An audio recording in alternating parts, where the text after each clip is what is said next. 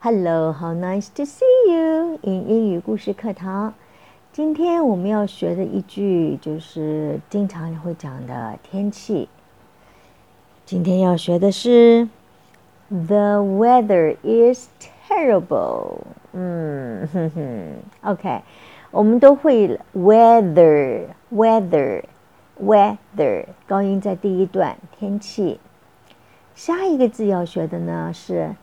Terrible, terrible, terrible 这个字呢，它有三段的发音，高音在第一段。terrible，哦，terrible 是很糟糕，非常的不好。啊，有的时候听到一些很不好的消息，哦，terrible，terrible news，terrible thing。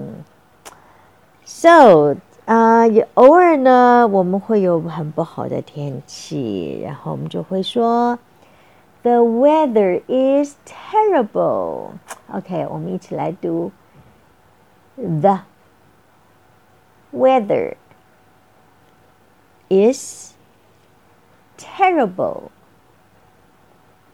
好，现在我们把它连在一起，The weather is terrible。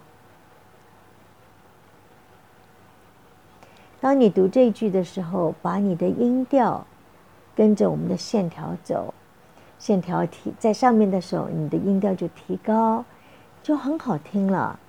The weather is terrible。再来一次，The weather is terrible。Okay, wonderful. I look forward to seeing you tomorrow in 英语故事课堂。Remember, practice makes perfect. Ciao.